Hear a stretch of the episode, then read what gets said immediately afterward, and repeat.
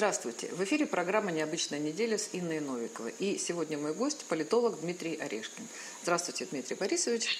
Обсуждаем... Добрый день, здравствуйте. Да, обсуждаем э, события недели, точнее, о чем говорят, говорили, и что обсуждали, что ругали, и что хвалили. Ну, давайте начнем с новостей из медицинской сферы, да, из а, Дания приостановила применение вакцины AstraZeneca из-за образования тромбов у привитых людей. Причем а, ну, заявляется о том, что очень серьезные побочные эффекты, которые не, не были а, никак описаны и которых не было предупреждения. При этом э, сейчас непонятно, было ли это в этой партии вот, вакцины, либо это относится ко всем партиям. Но тут же и Италия а, Норвегия, а, э, Исландия тоже, в общем, временно прекратили поставку вот этих вакцин. Австрия объявила проверки. Ну, в общем, э, в королевском семействе, да, в, в Старом Свете а, большое недоумение, э, если не сказать скандал. Британия говорит, что это все надумано абсолютно, что нет основания для запрета. Вот. Ну и тут надо еще вспомнить, что как водится во всем сейчас, видимо, до этого обвиняли Россию, что Россия, у России все плохо, наши прививки никуда не годятся, при этом Россия а, тратит массу денег на то, чтобы очернить а, европейские а, вакцины, и вот получается вот такая история. Да, как вы считаете, вот что, что будет, что же это такое, да, и что, что будет? Будет ли а, все-таки дан какой-то зеленый свет нашим вакцинам, а, либо вот э, европейцы будут все равно, даже пусть э, есть такие проблемы, пусть есть такие побочные эффекты, но все-таки это наше, и мы будем работать только с ними. Ну, я прежде всего думаю, надо э, немножко уточнить э, повестку дня. Э, вот я успел, что успел посмотреть. Да, действительно, 9 стран в Европе отказались от использования вакцины AstraZeneca, потому что зафиксировано 22 э, случая развития тромбоза. Тут надо вот о чем сказать. По сообщению производителя состоялось уже 3 миллиона прививок этой самой AstraZeneca. А, ну, если у кого-то есть калькулятор под рукой, он может 22 э, случая разделить на 3 миллиона и узнать, какова вероятность э, э, появления тромбоза. Это первое. Второе. Понимаете как? Ведь после этого не обязательно вследствие этого. Может быть, что у людей была предрасположенность к тромбозу, и, может быть, этот тромбоз, э, появление тромбов э, было не связано с прививкой.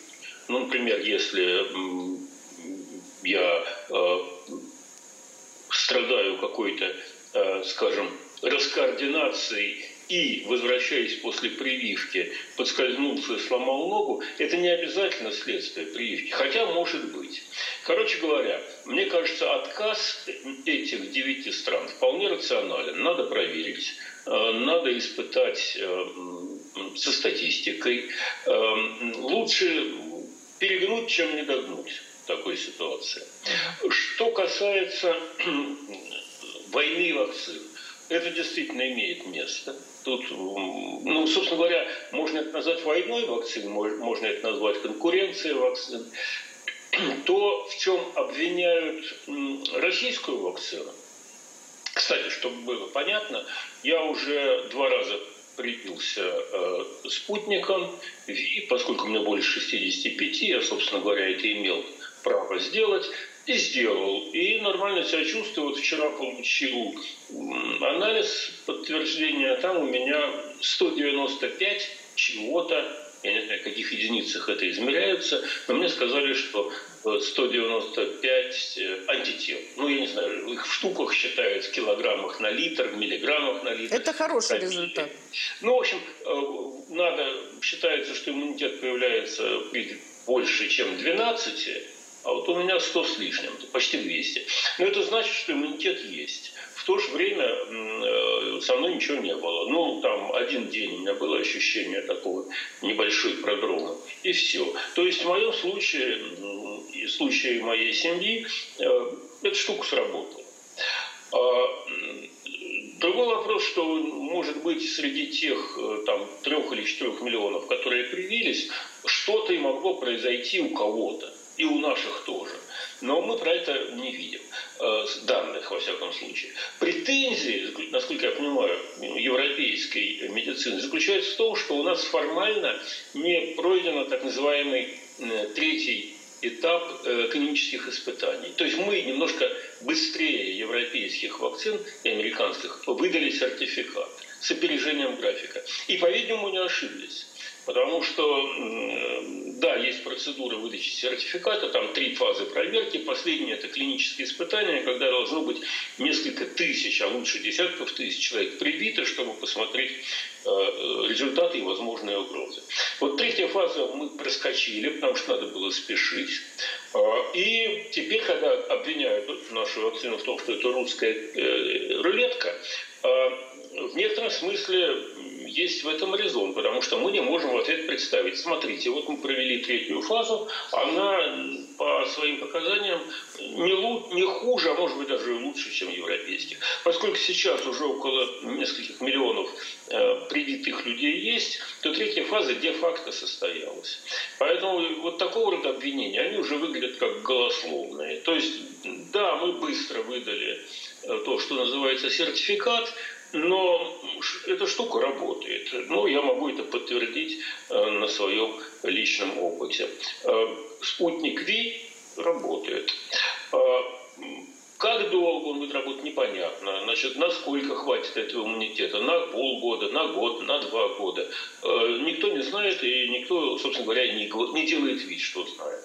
А то, что, конечно, европейцы хотели бы чтобы производители своих вакцин хотели бы, чтобы покупали их продукцию, это вполне естественно.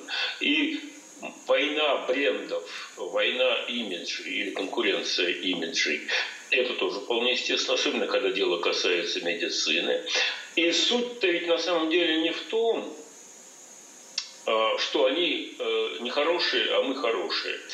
Суть, кроме всего прочего, с моей точки зрения, еще заключается в том, что есть ли у нас достаточно мощностей для того, чтобы производить достаточное количество этой, по-видимому, хорошей вакцины.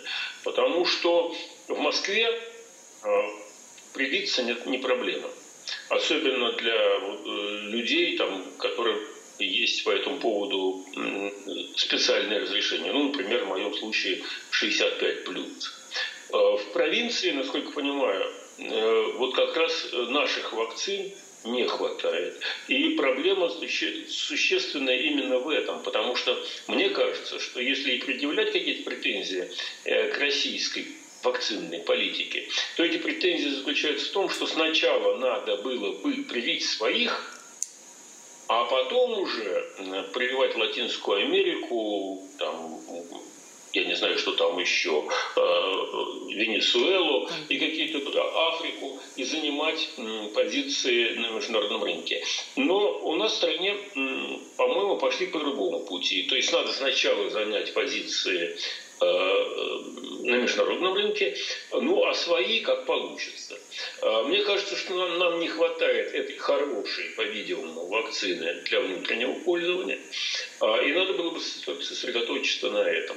А то, что говорят западные производители, ну, естественно, каждый кулик свое болото хвалит, и каждый производитель хочет, чтобы купали его водку, а не водку конкурента. Точно так же и с вакциной. Разница здесь не принципиальна.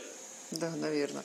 Ну, а еще такая а, новость. Э, вот на этой неделе в России замедлили работу Твиттера в связи с а, тем, что не, не была удалена запрещенная в России информация. Ну, мы помним всю историю с э, Телеграмом, когда его запретили, при этом а, поймать не смогли, и реально запретить не смогли, и все пользовались им прекрасно, включая администрацию президента. Ну, я вчера слышала комментарий, что после вот замедления работы Твиттера, хотя сказали, что будет ограничения только будут касаться видео и фото. Вот. Ну, что вот как бы акции Твиттера обрушились на 2%. Я такой слышал вчера комментарий. Но, тем не менее, компания никак пока на это не реагирует.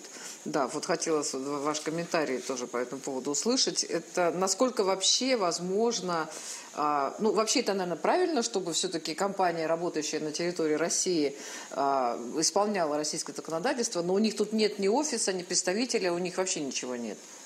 Вот. И вот как нам быть с этой вот ситуацией? Телеграм-то был наш, и то с ним не справились. А тут э, как бы... Ну, я думаю, что принципе, борьба с информационными сетями – дело тупиковое.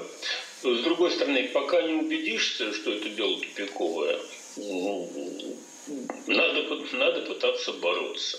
А что касается падения акций, конечно, это плохая новость для Твиттера, и, конечно, это плохая новость для инвесторов Твиттер, но не смертельная. Это я бы не назвал это обрушением или обвалом акций. Ну, просели акции на 2%.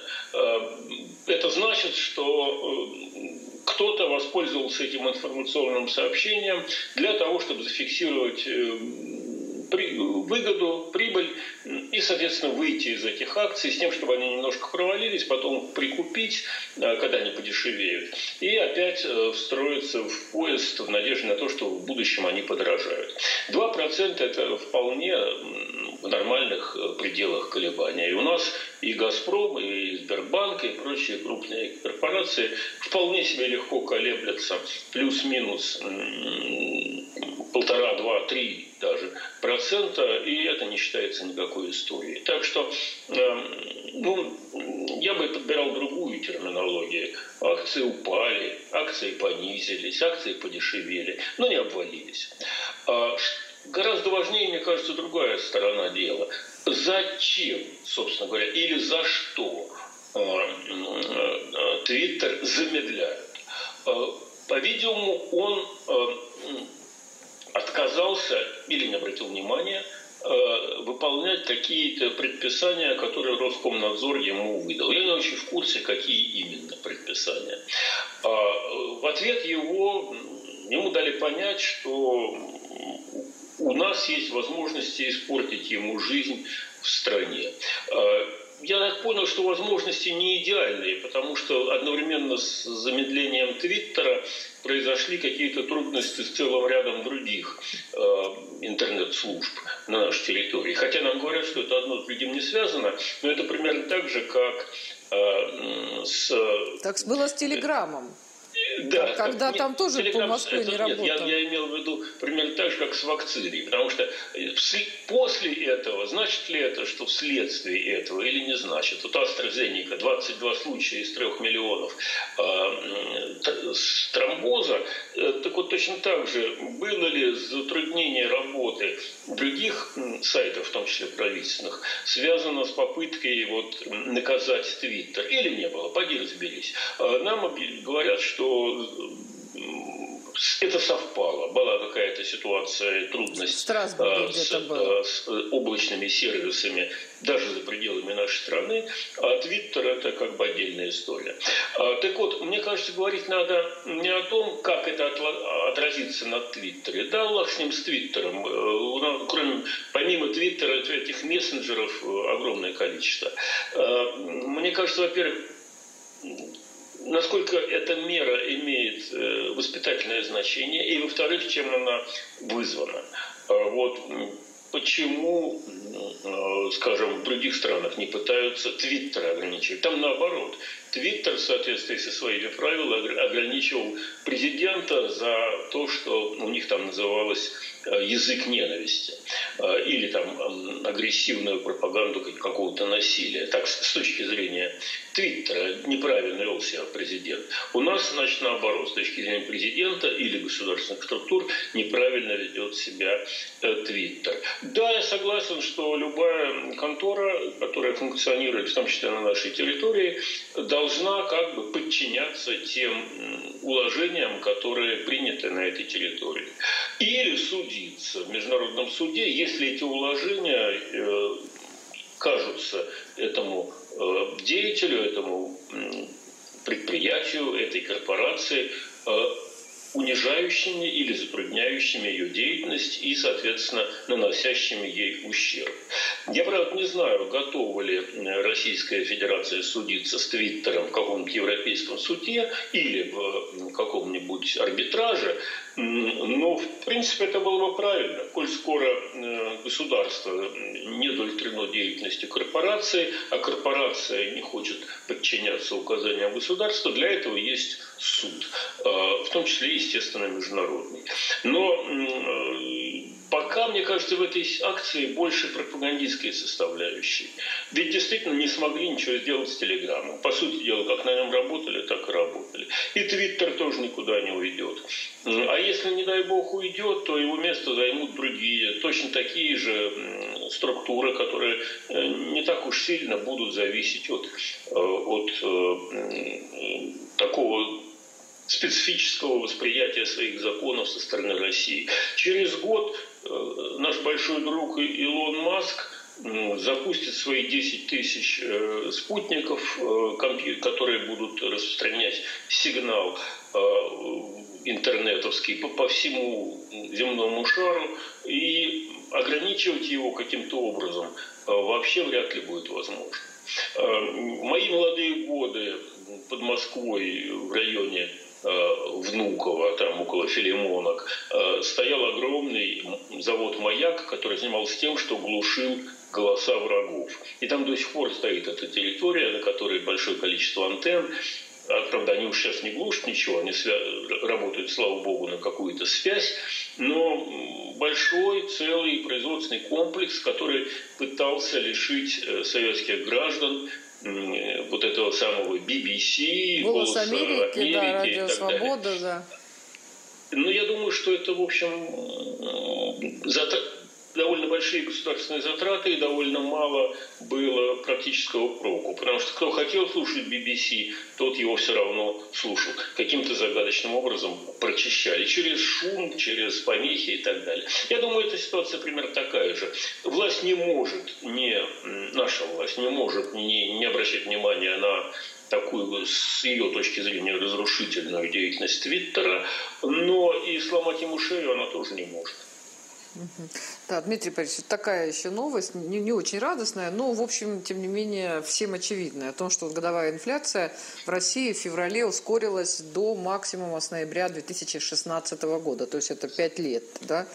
А, и новая формулировка однозначно сигнализирует о прекращении цикла смещения денежно-кредитной политики. Я вот, честно говоря, не заметил какого-то особого такого смягчения денежно-кредитной политики. Тем не менее, Банк России заявил, что а, будет определять сроки, темпы возврата к нейтральной денежно-кредитной политике. То есть, оказывается, то, что было, это была а, такая мягкая политика. Ну и вот мы, в общем, как нам на это все реагировать?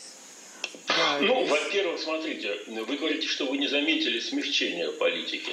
А я так очень даже заметил, потому что... Э, за пять лет. Мы говорим о да, периоде пять лет. За, за пять лет э, э, рубль стал дешевле практически вдвое по отношению к доллару. А, то есть был курс, ну, где-то там около 30. 1 за 30, а сейчас стало 1 за 70. Ну, округленно. Понятно, что он тоже колеблется, то растет, то падает.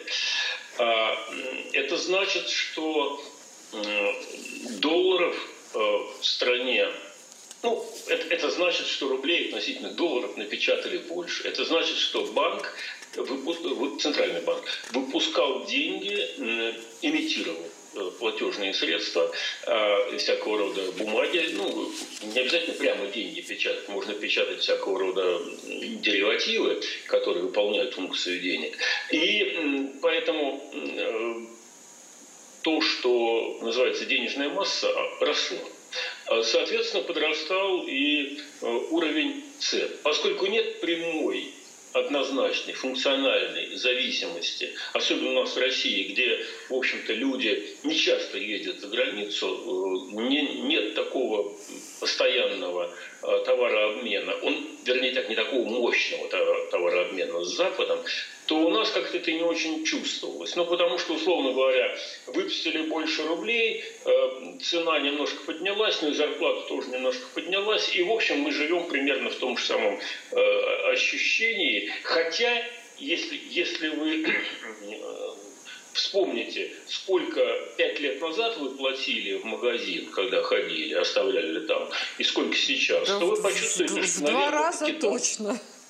А примерно раза в два. Вот я помню, что мы за пять тысяч рублей в Ашане покупали еды на неделю на семью из четырех человек, и нам э, хватало даже еще бутылочку вина прикупить.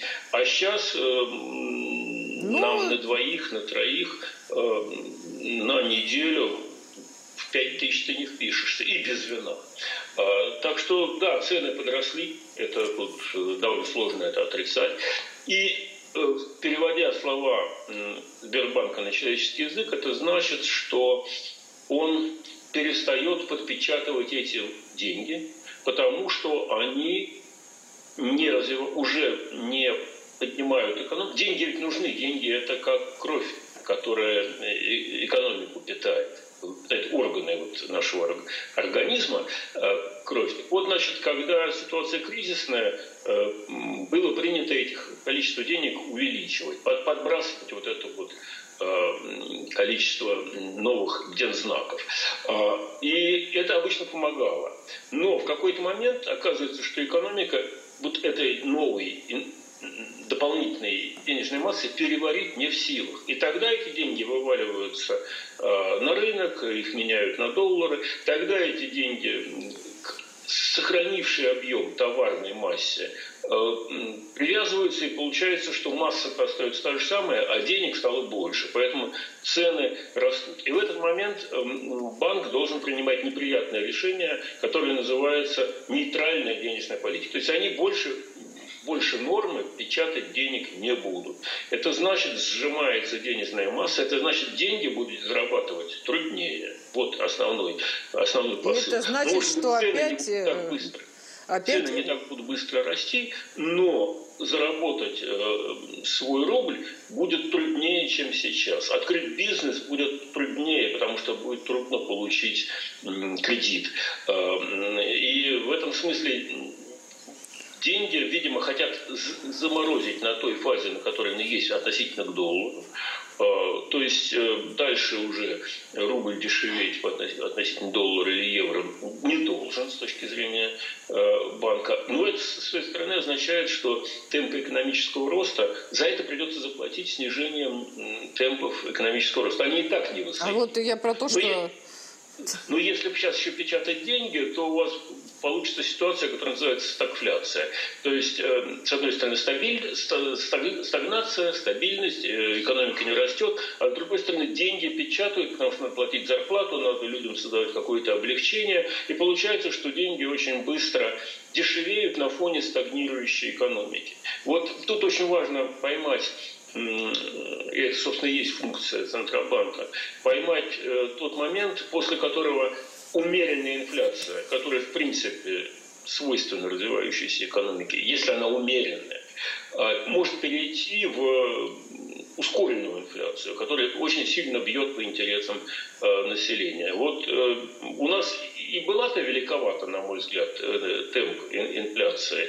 А, но сейчас и Сбербанк к этой идее пришел, что надо надо ограничивать количество денег. Соответственно, будет трудно, труднее развивать бизнес и труднее зарабатывать деньги. У, у каждого решения есть свои неприятные стороны. Ну, просто решение одно, а труднее будет другим, да? Ну, а как вы оцениваете, вот вы говорите, будет труднее получать кредиты. Ну, а я вот, честно говоря, думаю, что вот эти процентные ставки, сейчас единственное, что там льготная ипотека, вот там до лета будет, да, а вообще, если кредиты для бизнеса, а, то там большие проблемы с процентами, и вот эти вот микрозаймы, там пытаются что-то с ними там как-то сделать, но вот для мелкого бизнеса они только там и могут взять кредиты. И то люди попадают там на всякие неприятные да истории. Еще как. Ну, на, всякие... мой взгляд, это катастрофа просто с кредитами. Об этом как бы сейчас не говорят, но, э, насколько я понимаю, у нас 8 миллионов дел о невозвращенных кредитах уже переданы э,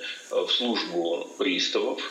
Количество людей, которые не могут выплачивать кредиты, существенно выросло по-моему, на полтора миллиона за один год.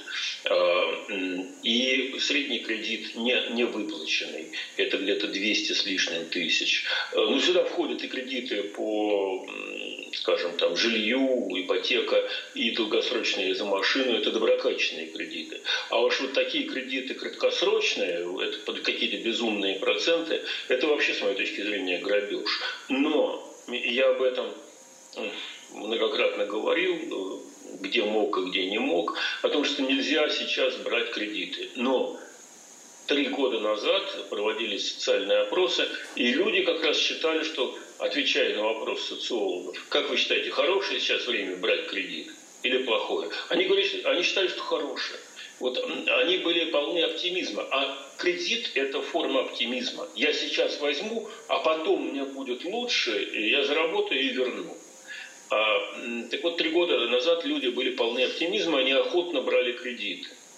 А у меня было ощущение, что мы идем в тупик. И поэтому я э, ну, не, в, истерике, не заполошно, но довольно устойчиво говорил, что не надо, если можно брать кредиты, лучше, лучше не брать, лучше воздержаться, лучше перетерпеть. Потому что сейчас люди попадают просто в безвыходную ситуацию. Им приходится, бог знает что, у них банки квартиры отбирают, которые не в силах платить, или автомобили, или еще что-то.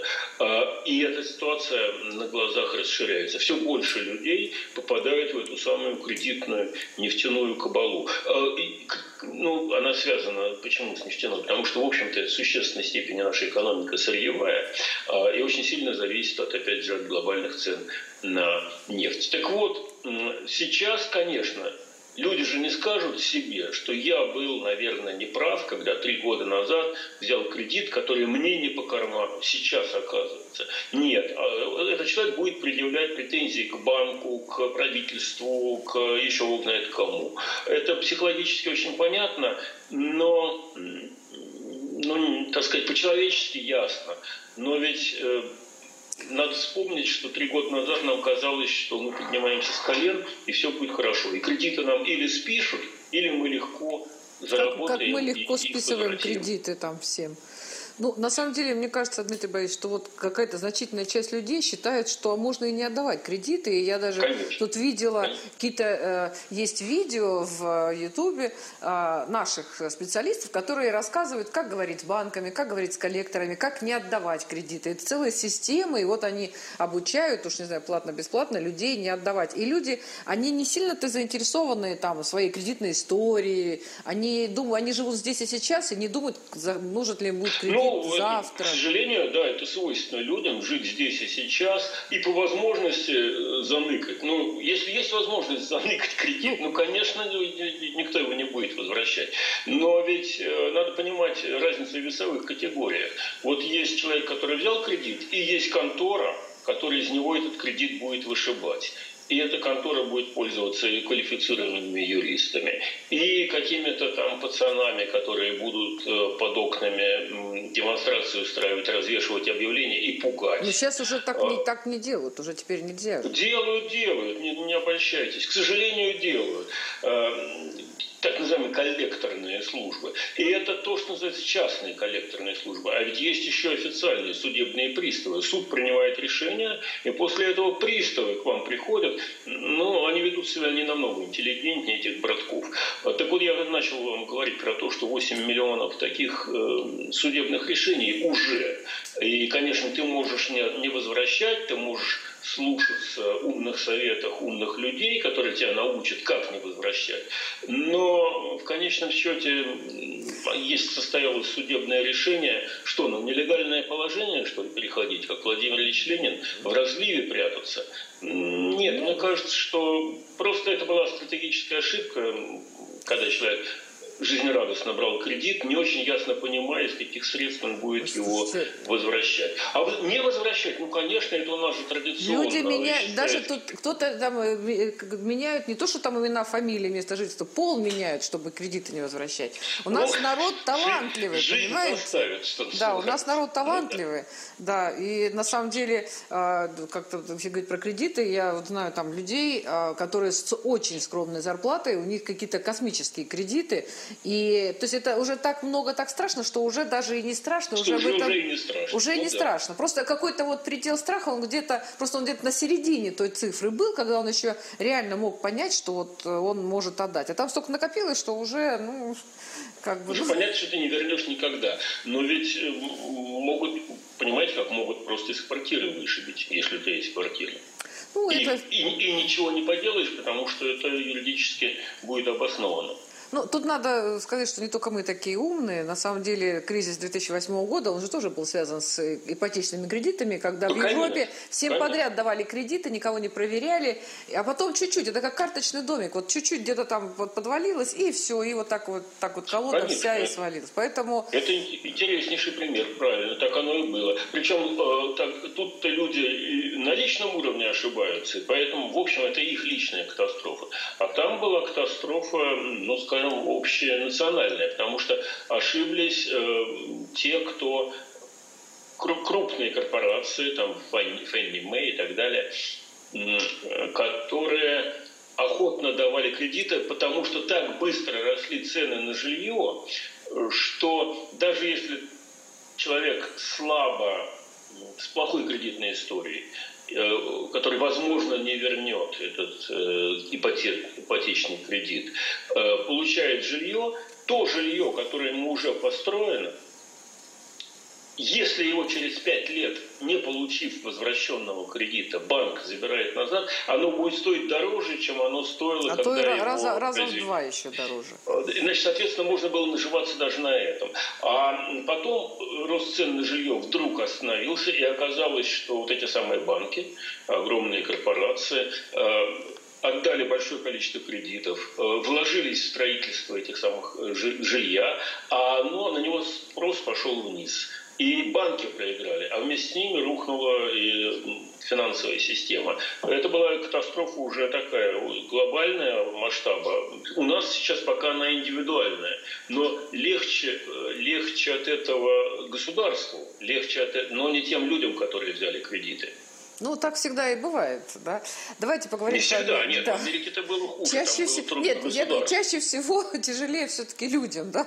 Государство ну, там какие-то а, да, а, документы там издает, приказы, постановления, и одно за ошибки государства платят а, не чиновники, у чиновников все хорошо. Давайте поговорим с вами еще об одной теме, такой очень-очень болезненной, хотя мы уже отболела, отплакались уже, я говорю про пенсионную реформу, да, потому что уже, ну, смирились, хотя вот там вы выиграли на копейку, а получили негатива на 10 рублей, на самом деле, с этой реформой. Вот. Ну вот, а, тем не менее, все остается вроде бы как было, да, пенсионный возраст.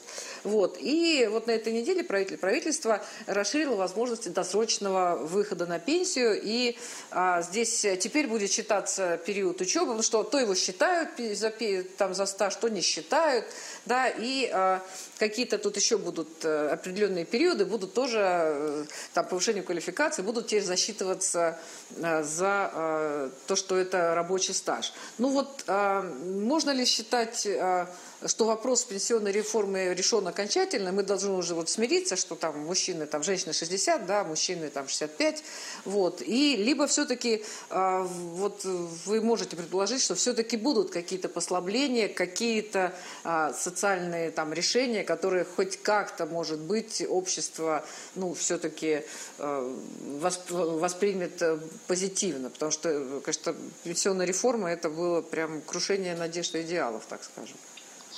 А, ну, во-первых, я бы э, сказал, что э, пенсионная реформа, или, точнее говоря, увеличение срока выхода на пенсию, э, людьми было воспринято, как мне кажется, тоже как финансовая проблема.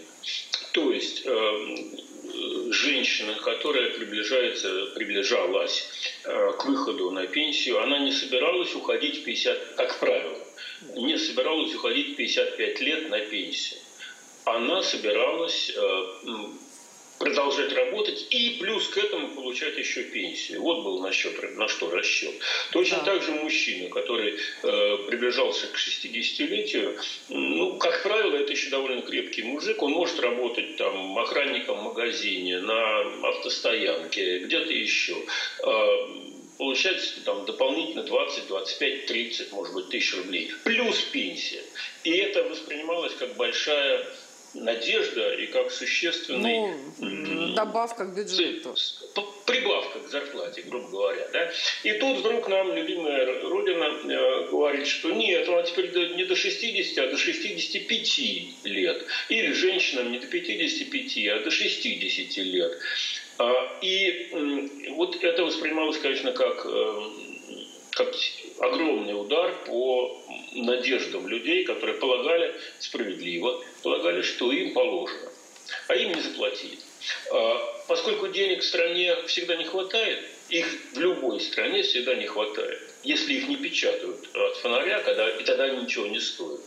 Так вот, тех денег, которые из себя что-то представляют, всегда мало, всегда недостаточно. Поэтому э, мой прогноз, что назад отыгрывать с пенсионным возрастом никто не будет. Население стареет, молодежи у нас мало. За последний год на 10% упала рождаемость.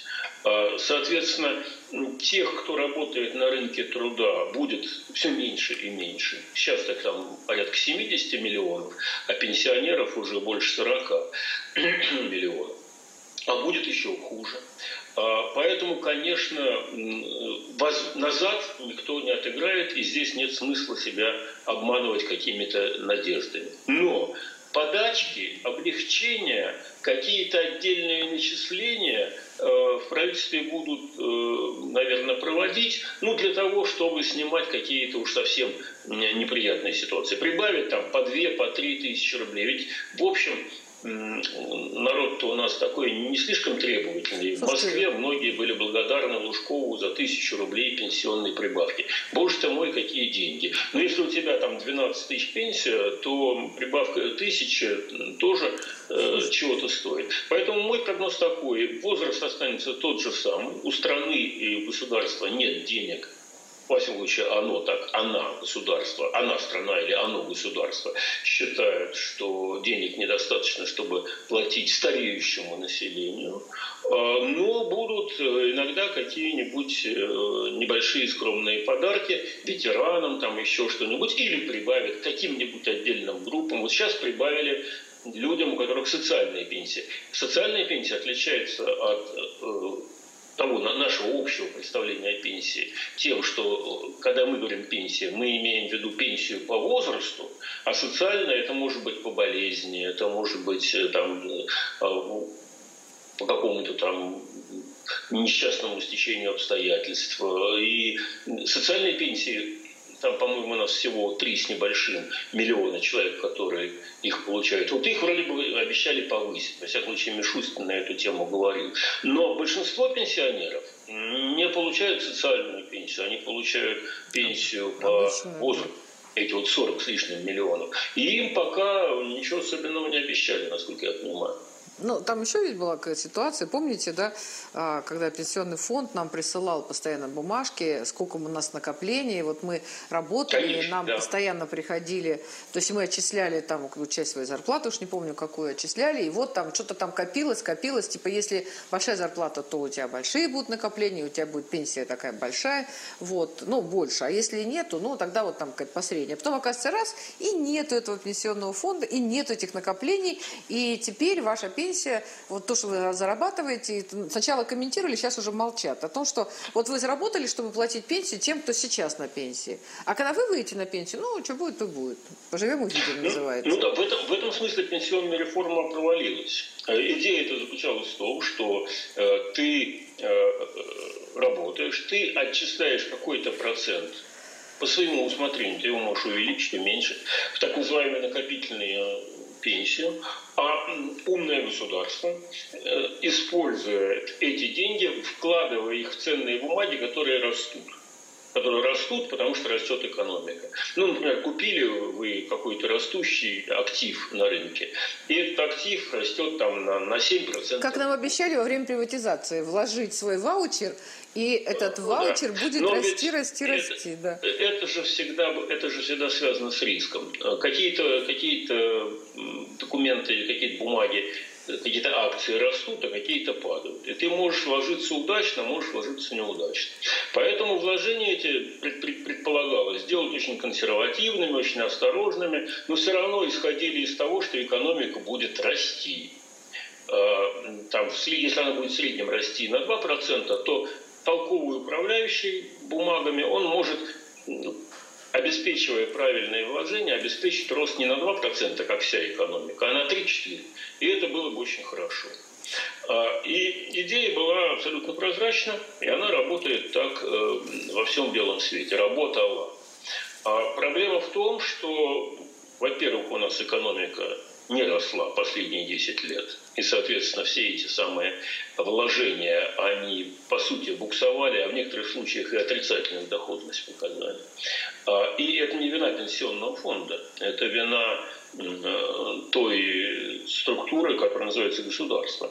У нас экономика за последние 10 лет, 10 лет росла в среднем на 1 или даже меньше 1% в год.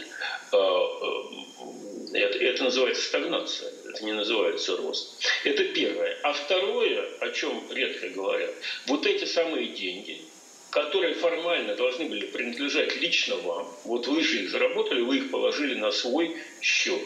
В нужный момент по решению нашей, нашего законодательного органа государство использовало для затыкания дыр не в вашей доходной э, э, графе, а в своей. Государству нужны были деньги. А оно сказало, я у вас позаимствую эти деньги, мне надо там оружие купить или силовикам заплатить, а потом верну. Вот оно позаимствовать позаимствовало, а вернуть забыло. А, и поэтому да, пенсионная реформа провалилась, потому что не работает это накопить, не сработала эта накопительная модель. Ну, возможно, там кто-то украл, это вполне может быть, сколько-то. Но в основном главная причина – это отсутствие экономического роста в течение последних 10 лет. И это то, что любимое государство запустило лапу в наш с вами пенсионный э, карман. Поэтому надеяться на улучшение с пенсиями оснований я не вижу, и вот пытаюсь об этом честно э, донести уважаемым слушателям. Ну, вот такая еще, такое еще заявление было. Э, а, Владимир Владимирович сообщил, заверил, что россиянам не будут мешать э, отдыхать за границей, тем, кто хочет. Ну, при этом сказал, что да, за границей тоже непросто, есть еще сложнее, чем у нас, и надо развивать внутренний туризм, да, вот тем не менее, насколько вот это заявление, оно там актуально, да, именно по поводу того, что э, не, не мешать россиянам отдыхать за границей. Ну, земной поклон Владимиру Владимировичу, что он не будет мешать нам отдыхать за границей. Потому что те, у кого есть деньги, а такие есть для отдыха за границей, э, они не очень-то оглядываются на Владимира Владимировича. Слава богу, у нас нет э, никаких выездных виз ты просто идешь, оформляешь э, зарубежный паспорт и едешь туда, где тебя готовы принять. Другое дело, сейчас из-за ковида не все страны принимают э, туристов, и даже, скажем так, большинство не принимают. Но то, что Россия, матушка, не будет мешать своим состоятельным гражданам ездить куда-то там отдыхать, но мне кажется, что любая другая страна об этом бы и говорить не стала. Любой американец может, может поехать в любое место, куда он хочет, и государство к этому не имеет никакого отношения, это его частный выбор. То же самое касается любого англичанина, любого француза, там, я не знаю, немца, израильтянина и кого угодно еще. Так что это заявление, оно, мне кажется, ну какое-то вот... Что-то, что-то советники не то насоветовали. Видимо. По-видимому, да. Другой вопрос, что да, конечно, сейчас стало труднее ездить за границу, потому что, ну да, надо какие-то справки представлять, там где-то надо Потом сидеть на изоляции там, да. и так далее, и так далее. Но это никакой, никаким образом не касается э, Российской Федерации. А те, то большинство, у нас с вами ведь в стране всего 20% населения имеют иностранные паспорта. Соответственно, они имеют какие-то ресурсы, или по, по делам ездят за границу, или за, свои, за свой счет, а 80% об этом даже особенно не думают. Нет у них этих паспортов, и не, не переживают они из-за того, что они не ездят за границу. И им эта тема тоже как-то мимо денег, что называется, затрудняет выезд не за границу, для, за границу не затрудняют, это их не интересует. Э, мне кажется, что очень правильно э, развивать внутренний туризм. Конечно, это. у нас огромное количество замечательных мест, куда, ну, я как географ профессиональный могу вам об этом абсолютно ответственно доложить. Другой вопрос, что, во-первых, плоховато с инфраструктурой, прежде всего транспортной инфраструктурой. Ну, если поехать куда-то туда, на восток, то и дороги похуже. И с билетами не так хорошо. И с гостиницами не плоховатенько с будет. С гостиницами, конечно, тоже не очень хорошо. И с ресторанами. И, и конечно, мало, мало вкладывается денег в реконструкцию. Ну, например, есть замечательные памятники истории. Ну, скажем, Суздаль, там, понятно, его восстановили, и туда всегда можно съездить, и это будет хорошо и приятно. Но есть еще огромное количество ничем не уступающих, ну, или немного уступающих следующих точек, которые тоже надо было восстановить. Но ведь это надо же инвестировать, э, а это надо просчитать, а сколько народу туда приедет, а с какими деньгами они приедут, э, и получим ли, получит ли регион в результате прибыль. То это тоже риски.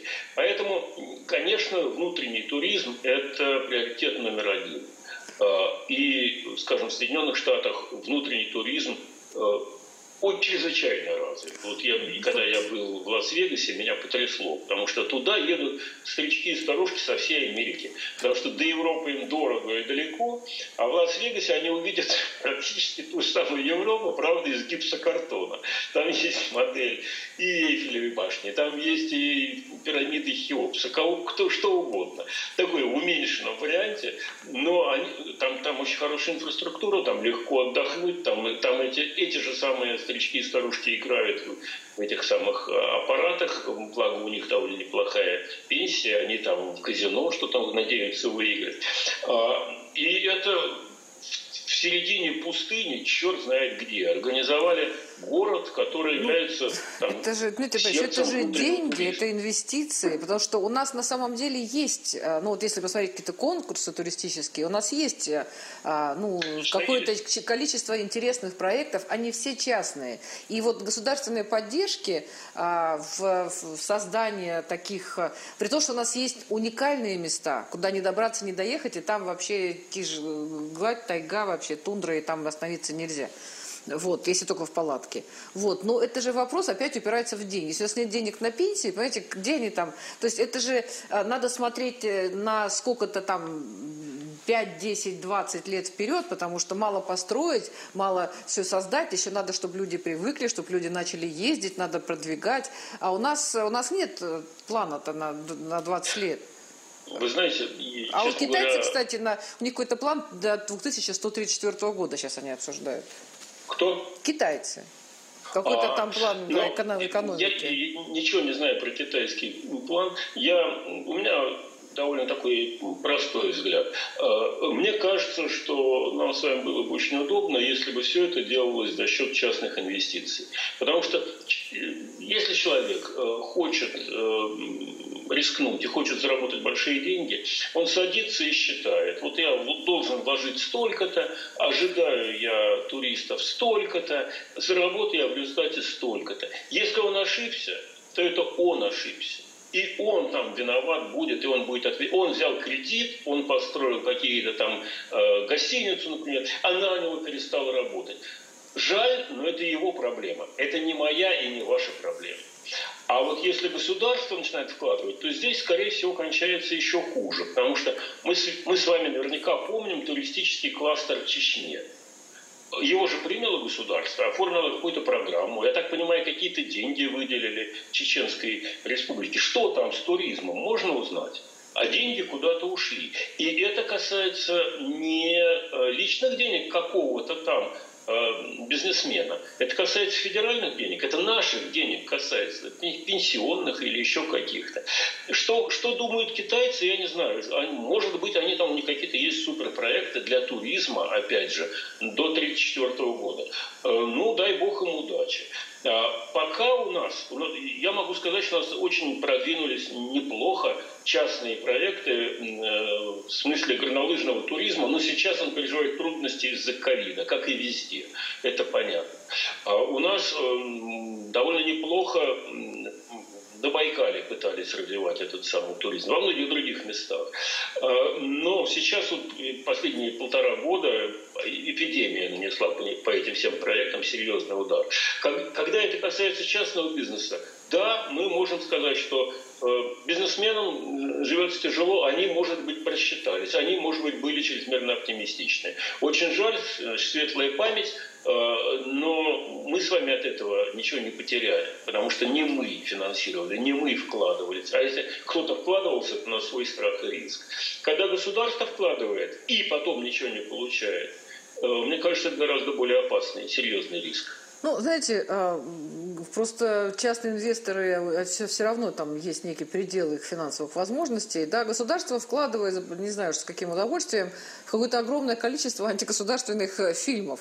И все удивляются, каким образом за счет бюджета, ну там просто там целый, целый ряд, там, да, там и в течение скольких лет э, фильмы, которые они, ну вот прям э, удивительно, что государство платит и ничего там ему не возвращается. Вот. Хотя Вы там деньги... Что фильмы сняты, а фильмы сняты, а фильмы... Не фильм... Нет, я имею в виду, а, фильмы сняты, фильмы сняты на а, бюджетные деньги, но это фильмы, а, скажем так, а, антигосударственные, антироссийские. Так ну, вот здесь я э, просто сразу термины э, упираюсь. А что значит антигосударственный? Что значит антироссийский? Э, вот мне, например, кажется, что для России жизненно важно открываться и быть ближе к Европе, потому что все лучшее, что было в моей стране, с моей точки зрения, начиная от города Петербурга и кончая Александром Сергеевичем Пушкиным, которые появились благодаря взаимодействию с Европой. Напомню, что Пушкин Э, по-французски говорил э, молодые годы, может быть, даже лучше, чем по-русски, хотя это великий русский писатель. А э, Питер столицу всей Северной Европы, не только России, а все. А Питер был значительно стал значительно привлекательнее любых э, север, э, столиц э, севера, Северная Пальмира и так далее. Э, создали, опять же, как окно в Европу. Но я не буду дальше углубляться про то, что и армия, и флот к нам тоже пришли из э, Европы. И я не говорю про науку, музыку, живопись и все остальное, что в 19 в конце 18 века после Екатерины Великой у нас появилось. Академия наук, э, газетная Нет, ну, мы, немножко, мы не о том было, как бы говорим. Все да? это было так, значит, я к чему говорю? Все это было связано э, с европейским трендом э, в движении России. И поэтому я сейчас, сейчас считаю, что для того, чтобы восстановить Россию, для того, чтобы сделать Россию конкурентоспособной, э, конечно, надо взаимодействовать с Европой. И, но я знаю, что очень многие люди думают диаметрально противоположным образом. И, может быть, даже большинство. Нет, нет, но я, я совершенно про другое говорю. отношусь. Но у меня своя. Так вот, э, в связи с этим, что называть антироссийским фильмом или антироссийской деятельностью, или что заним... называть э, антигосударственной, э, это тема, которую стоило бы обсудить. Ну, это Мне отдельная кажется, тема, да, мы к ней можем наше, вернуться. Наше да. правительство, которое пытается изолироваться от э, так, тлетворного влияния Запада, как советское правительство все время пыталось, оно как раз и занимается антироссийской деятельностью. Ну, правительство наше тоже, как бы, там много всего интересного, но а, просто я вспоминаю там ну, масса фильмов. Например, был такой фильм э, «Золотая рыбка в городе Н». А, да, а, который там Харатьян играл, Джигарханян, Екатерина Гусева играла там, да, и фильм, э, снятый тоже да, на бюджетные деньги, о том, какая безнадега, кошмар в России, здесь все пьют, здесь главная мечта выйти замуж за американца, а, Джигарханян говорит, там, Москва, да ненавижу москвичей, надо на танках приехать, всю эту Москву разбомбить, это в этом фильме, да, и типа они там жируют, а мы здесь, и вот такая вот главная счастье а, э, там, жителя российской глубинки – это выйти замуж за американца. Ну, а Харатьян, он там красавец-американец. Вот. И вот, ну, в регионах очень тяжело, безусловно. Но вот все-таки там ну, не такая безнадега, да, чтобы... А, и тот же фильм «Левиафан», да, который снят по американской, там, повести американского писателя об американской действительности, все это э, там там показано так, такой кошмар, которого, которого при всей сложности жизни в регионе, но, но это явно как бы, да, все-таки сильное преувеличение. Такие, ну, много фильмов, я говорю, и я говорю именно про фильмы, как про конкретный пример. А то, что не надо вообще выбирать между Россией там, и Западом, я считаю, что и э, нужно брать лучшее оттуда, нужно взаимодействовать, нужно обмениваться культурами и традициями, и э, нужно э, уважать свое, уважать там наши многонациональные все там э, регионы, республики. Ну, это как бы, я вот не, не считаю, что нужно противопоставлять себя Западу. Я говорила конкретно про, именно про фильмы, которые, а, ну, я не, понимаете, сложно сказать там чернят, да, но э, они показывают безнадегу полную, при том, что ну, нет такого. Вот, вот, вот в действительности даже там жители, уж не помню, какой там был город, они удивляют, то есть приезжали, говорят, да нету здесь, вот показывали в фильме «Кошмара», вроде как ничего, люди даже улыбаются, на улицах там уж не такая там грязь, вообще не такой кошмар. Вот, ну, поэтому... знаете, и мне трудно с, с вами эту тему обсуждать, потому что я небольшой киноман, я редко смотрю телевизор. А, но в общем-то, ситуация в провинции у нас э, далеко не такая хорошая, как хотелось бы. Ну, я напомню, что за прошедший год, 2020, э, мы с вами потеряли больше полумиллиона человек. То есть на полмиллиона человек население сократилось. А обычно всякие трудности отражаются в том, что снижается темп роста населения. А у нас оно пошло под горку. Несмотря нас... на миграцию даже. Ну, значит, и на этом фоне, конечно, идет еще более опасный процесс, когда люди из провинции стягиваются в Москву. Да, ее, кстати говоря, ну, вы говорите, что там Москву не любят. А что, ее любят, что ли? А, я... Конечно, ее не любят. Э, слушайте, ну посмотрите на американ... Извините, я перебиваю. Посмотрите на американские фильмы. Там уже а, афроамериканцы играют э, английских лордов, там Господа Бога, а, там французскую знать. То есть э, у них вот эта толерантность в таком вообще виде, что мама не горюй. На самом деле нету этого в обществе, понимаете? А у нас показать не просто как есть, а гораздо хуже, чем есть. И люди посмотрели, и кошмар, кошмар. Вот... Э, ну, э, мне трудно судить еще раз. Я не смотрел э, фильмов, где афроамериканцы играют белых, там, хотя читал. Да, Бесконечно. Я не смотрел российского кино. Да мне оно, честно говоря, не очень нравится. А, но мне кажется, что любой творческий человек, он, его специфика действий заключается в том, что он видит реальность слегка утрированной.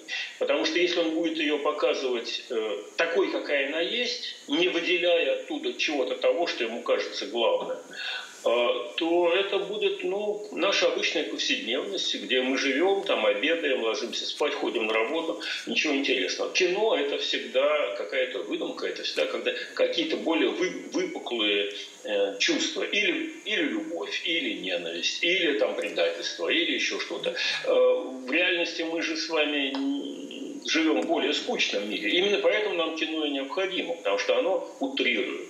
А, ну, наверняка Но оно может утрировать негатив то, или позитив. Нравится. Понимаете, почему там в советское время, в голодные годы, особенно там и послевоенные, там довоенные, 30-е годы, там, вспомните, там эти, ну, видели, не видели, там трактористы, там фильмы, в это время там понятно, что шли там аресты, да, ну, тоже тут сложно, там сколько там. А, а фильмы были просто, вот хотелось жить, там, нам песня строить, жить помогает. Но а, все тоже было, вот все было сложно, не то, что прям всю страну арестовывали подряд. Но э, было и то, и это, но фильмы, они несли позитив, они несли любовь к своей стране, они несли патриотизм. Понимаете? Ну, вы знаете, а когда фильм выходишь и кажется... ненавидишь, хочешь уехать сразу же, прям завтра купить билет, были бы деньги. А, мне кажется, это вполне правильно. А, потому что люди ходят э, в кино для того, чтобы увидеть другую реальность. Поэтому, когда дела в стране, мягко говоря, плохие. И дело даже не в том, что всех сажают, не, всех не сажали, а дело в том, что, скажем, питание по карточкам в 30-е годы. А а в кино мы видим там замечательных пионеров, которые радостно бегают из школы домой, а, а, живет он в пятикомнатной квартире, или таких довольных и счастливых э, трактористов, или там э, жизнерадостных танкистов, и все это замечательно. Так вот, кино всегда показывает то, чего нет. Если жизнь как раз идет более или менее Э, налаженный, интересный, то людям, вы, может быть, обращали внимание, э, интересно посмотреть фильм ужасов ужастики. Им хочется встрепенуться, им хочется какой-то альтернативной реальности. Так вот, когда ужасы происходят в жизни, людей интересует, мне кажется, такая позитивная выдумка про любовь. А когда жизнь, ну, в принципе, налажена, им хочется пощекотать нервы чем-то другим. Но это уже мы с вами уходим в сторону. Ну, да, да да, да. от э, как бы э, политики реальности. А меня интересует не кино, меня интересует действительность. Действительность заключается в том, что число населения сокращается, из провинции люди съезжаются в Москву, а из Москвы или в Петербург, а из Москвы и из Петербурга значительная часть эмигрирует, э, причем квалифицированные толповые. И на этом фоне снимать победоносные фильмы, ну, можно, конечно, но уверяю вас, что э, те, кто уезжает, а при, уезжают образованные, квалифицированные, самостоятельно мыслящие и достаточно состоятельные люди, а их этим кино вы э, не удержите. Они прекрасно понимают, что они живут в современном мире, и если тебе больше платят э, в разы больше платят где-нибудь в Тайване, как программисту, э, или в Дании, или еще где-то, то почему бы туда не уехать, не снять квартиру и не работать там, зарабатывая в два или в три раза больше? И кино от этого не спасает. Да, Кино – это уход от реальности. Спасибо большое. Просто время нашей программы закончилось, хотя еще остались э, интересные темы, но я думаю, что мы с вами оставим их на будущее. Эти темы, они вечные. Вот. Спасибо, спасибо да, большое. Да, это спасибо была, большое. Это была программа «Необычная неделя» и наш гость, а, политолог э, Дмитрий Орешкин. Спасибо, Дмитрий Борисович, и до новых встреч. До свидания, спасибо.